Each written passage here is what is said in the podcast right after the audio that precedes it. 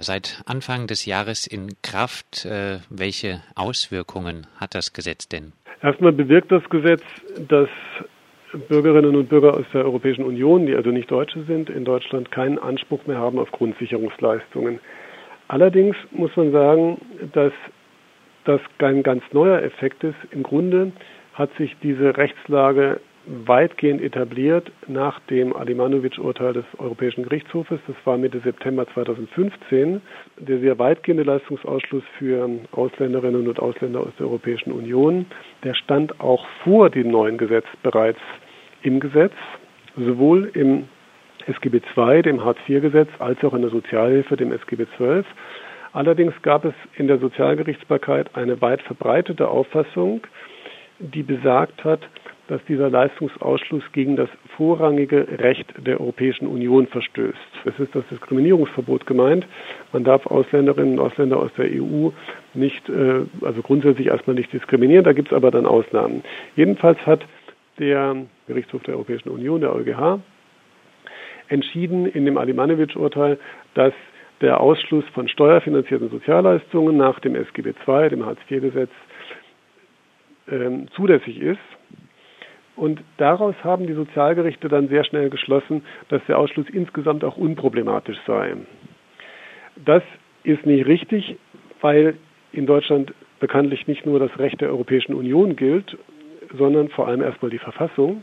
Das heißt, dass man natürlich die Verfassungsmäßigkeit eines Leistungsausschlusses prüfen muss. Im Hintergrund steht hier immer die Entscheidung des Bundesverfassungsgerichtes vom 18.07.2012. Da hat das Bundesverfassungsgericht sehr klar gesagt, dass auch Asylsuchende und selbst Menschen mit Duldung einen Anspruch auf existenzsichernde Leistungen haben, der mindestens deren Existenzminimum abdecken muss. Das Asylbewerberleistungsgesetz wurde in der damaligen Form für verfassungswidrig erklärt und ähm, Betroffenen, die unter die Ägide des Asylbewerberleistungsgesetzes fallen, hat das Bundesverfassungsgericht damals unmittelbar höhere Leistungen zugesprochen. Danach war sehr fraglich, ob man Ausländerinnen und Ausländer aus der Europäischen Union schlechter behandeln darf als Asylbewerber und Asylbewerberinnen.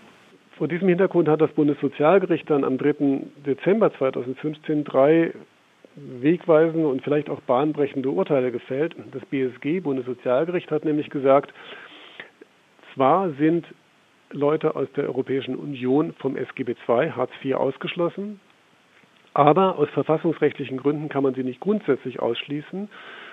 Und wenn Sie mindestens sechs Monate hier sind, dann haben Sie einen, so hat das BSG das genannt, verfestigten Aufenthalt und dann kriegen Sie Leistungen der Sozialhilfe, also nach dem Sozialgesetzbuch 12. Das hat das Bundessozialgericht zwar im Dezember 2014 entschieden, die Sozialgerichte sind ihm aber nicht gefolgt. Die Sozialgerichte haben dessen ungeachtet Anfang 2016, spätestens schon Ende 2015 angefangen, ähm, Behörden Recht zu geben, die Leuten aus der EU Leistungen verweigert haben mit Bezug auf, Leist auf die Leistungsausschlüsse, die im Hartz-IV-Gesetz und in der Sozialhilfe ja schon lange drinstehen. Ja? Das heißt also faktisch gilt für die meisten es sei denn, Sie beantragen Leistung im, bei einem Sozialgericht, was das anders sieht, das sind aber ganz wenige.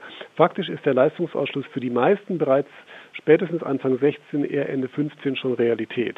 Das Bundesministerium für Arbeit und Soziales hat auf die BSG-Urteile, auf die Urteile des Bundessozialgerichtes vom 3. Dezember 2015 reagiert und speziell auf diese Urteile hin diesen neuen Gesetzesentwurf vorgelegt, weil das BSG die Rechtsprechung des Bundessozialgerichtes damit eben aushebeln wollte. Und das trat jetzt zum Anfang 2017 in Kraft. Die Situation ist die, dass Leute aus der Europäischen Union, die sich hier auch legal aufhalten, die, das ist, ist nicht immer so, also nicht jeder Aufenthalt ist legal, aber jedenfalls überwiegend können sich hier aufhalten im, im Zuge der Freizügigkeit, dass Leute, die sich hier legal aufhalten, keinerlei Ansprüche auf Sozialleistung haben. Das betrifft nicht nur äh, Grundsicherung nach dem Hartz-IV-Gesetz oder der Sozialhilfe. Das betrifft auch Krankenhilfe, das betrifft auch Wohnungslosenhilfe, das betrifft sogar Geburtshilfe und Notfallhilfe. Also eine Frau aus Spanien oder aus Rumänien oder aus Polen, die hier niederkommt, hat nicht mal Anspruch darauf, dass die Kosten der Geburtshilfe übernommen werden. Das ist also eine dramatische Situation, die da besteht. In der Praxis hört man, dass das dazu führt, dass Leute aus der Europäischen Union verstärkt in den Hilfesystem der Wohnungslosenhilfe aufschlagen. Die Wohnungslosenhilfe hat aber auch dann Schwierigkeiten, weil die Kommunen die Wohnungslosenhilfe für Ausländerinnen und Ausländer aus der Europäischen Union nicht finanzieren möchten und nach dem neuen Gesetz ja auch nicht mehr müssen. Was zum Beispiel in Freiburg äh, auch der Fall ist, wo in der Obdachlosenunterkunft Oase nicht deutsche EU-Bürger nach drei Tagen rausgeschmissen äh, werden. Knackpunkt jetzt in diesem Gesetz sind ja auch solche Fragen, äh, wie ist die betroffene Person arbeitssuchend? Hat sie noch einen Arbeitnehmerstatus? Was bedeuten diese Kategorien beim vorliegenden Gesetz? vom Anspruch ausgeschlossen sind EU-Bürgerinnen und Bürger, die sich hier in Deutschland aufhalten, hier noch nicht gearbeitet haben und eben auch nicht erwerbstätig sind. Und die keinen anderen Aufenthaltstitel haben, also die zum Beispiel nicht als Familienangehörige, Ehepartner oder Kinder oder Eltern, da gibt es ja unterschiedliche Möglichkeiten, die also auch kein anderes Aufenthaltsrecht haben, ja, sondern es sind nach wie vor die, deren Aufenthaltsrecht sich also als, als grobe Richtlinie aus dem Zweck der Arbeitssuche ergibt und die aber tatsächlich keine Beschäftigung gefunden haben bislang. Claudius äh, Vogt von der gemeinnützigen Gesellschaft zur Unterstützung Asylsuchender erklärte noch bevor das Gesetz in Kraft trat, äh, der Gesetzesentwurf hat für eine bestimmte rechtsmäßig in Deutschland lebende Bevölkerungsgruppe in Deutschland ein Leben in Elend und Schutzlosigkeit zur Folge. Würden Sie dieser Diagnose zustimmen? Da kann man nicht widersprechen. Das ist ganz klar so. Also das hat für eine bestimmte Gruppe ein Leben in Not und Schutzlosigkeit zur Folge oder eben sie gehen. Stichwort oder sie gehen. Ähm, sie haben jetzt das Bundesverfassungsgericht auch schon äh, angesprochen. Das hat ja äh, geurteilt, äh, die im Grundgesetz garantierte Menschenwürde ist migrationspolitisch nicht zu relativieren. Damit schloss das Bundesverfassungsgericht eigentlich Leistungskürzungen unter das Existenzminimum aus, äh, heißt das sogenannte Unionsbürgerausschlussgesetz ist eigentlich nicht verfassungskonform, oder? Ich halte es für verfassungswidrig, und zwar genau aus dem Grund, der Anspruch auf ein menschenwürdiges Existenzminimum ist, wie Kirchhoff, ein Richter am Bundesverfassungsgericht das mal genannt hat, verfassungsrechtlicher Granit. Also es ist nicht so bekannt, aber die Verbindung von Menschenwürdegrundsatz und Anspruch auf menschenwürdiges Existenzminimum, das, die kannte schon die Weimarer Reichsverfassung. Artikel 151 Weimarer Reichsverfassung hat schon 1919 vorgegeben, dass die wirtschaftliche Ordnung so zu gestalten ist, dass jeder die erforderlichen Mittel für ein menschenwürdiges Dasein hat. Es steht auch in der Allgemeinen Erklärung der Menschenrechte, die 48 ja schon verabschiedet wurde, Ende 48 oder Anfang 49, also vor der Verfassung. Also es ist ein sehr alter Inhalt des Menschenwürdegrundsatzes, der dem Parlamentarischen Rat 1949 völlig geläufig war. Zur Menschenwürde gehört es selbstverständlich, dass man die erforderlichen Mittel für ein menschenwürdiges Dasein hat. Das Gegenargument ist, Ausländerinnen und Ausländer aus der Europäischen Union seien deshalb nicht bedürftig, weil sie jederzeit in ihr Heimatland zurückreisen können. Das neue Gesetz sieht daher auch vor, dass sie für eine Dauer von vier Wochen so eine Art Nothilfe kriegen und dann das Geld für die Rückfahrkarte in das Land, aus dem sie kommen. Dessen ungeachtet ist es natürlich man kann ein bisschen untechnisch sagen, Ausweisungspolitik mit den Mitteln des Sozialrechts. Und der juristische Streit geht um die Frage, darf der Gesetzgeber das? Ich glaube, er darf es nicht. Er muss Ausländerrecht mit den Mitteln des Ausländerrechts machen und Sozialrecht mit den Mitteln des Sozialrechts. Das Bundesverfassungsgericht wird das entscheiden. Es gibt ein Verfahren, was beim Bundesverfassungsgericht seit zweites Quartal des letzten Jahres anhängig ist. Und wir dürfen sehr gespannt sein, wie Karlsruhe mit dieser Frage umgehen wird. Es gibt aber ja nicht nur die verfassungsrechtliche Frage, es gibt ja auch eine sozialpolitische Frage oder auch eine europapolitische Frage.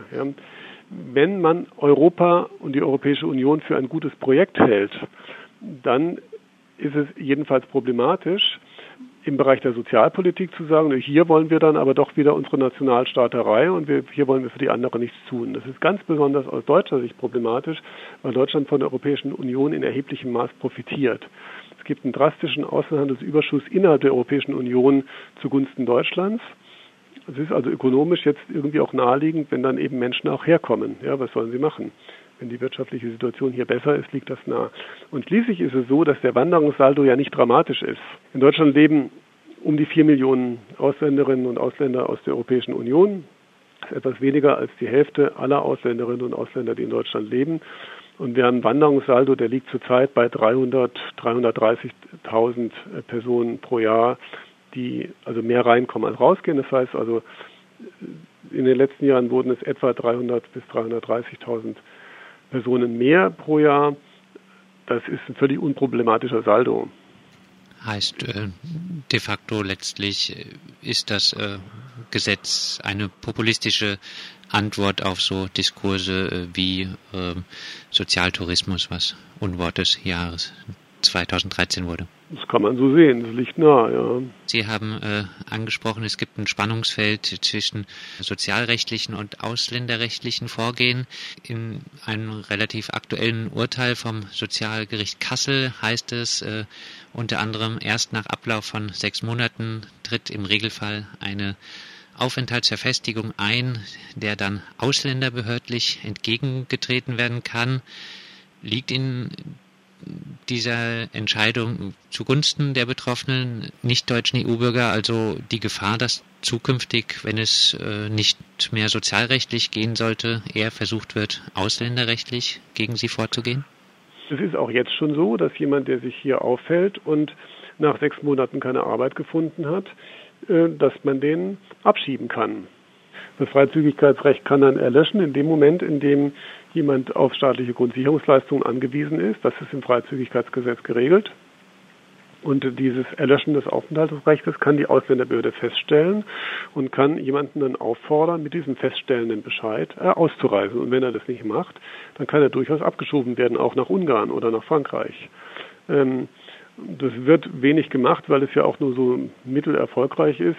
Außerdem würde ein einigermaßen kluger Ausländer es nicht so weit kommen lassen, sondern lieber vorher ausreisen, weil er dann nämlich nachher wieder einreisen kann. Wenn er abgeschoben worden ist, könnte es sein, dass seine Einreise danach illegal wird.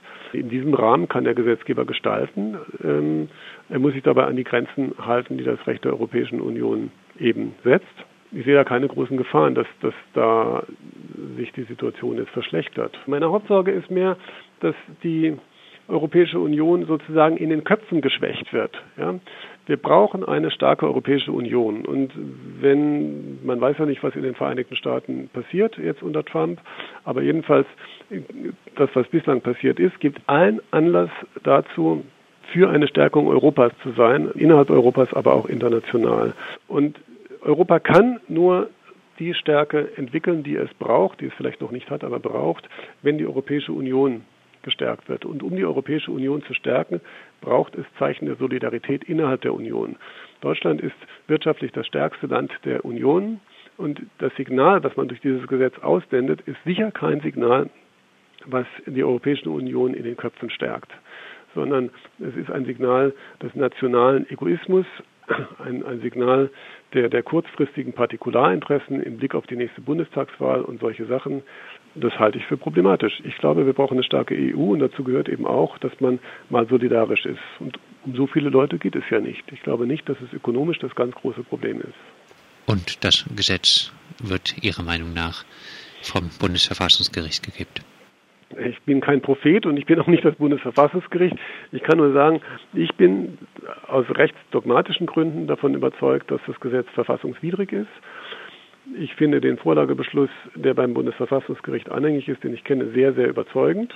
Und ich hoffe, dass das Bundesverfassungsgericht dem folgt. Das sagt Roland Rosenau, Sozialrechtsexperte aus Freiburg. Mit ihm sprachen wir über das sogenannte EU-Bürgerausschlussgesetz, äh, das seit Anfang des Jahres in Kraft ist.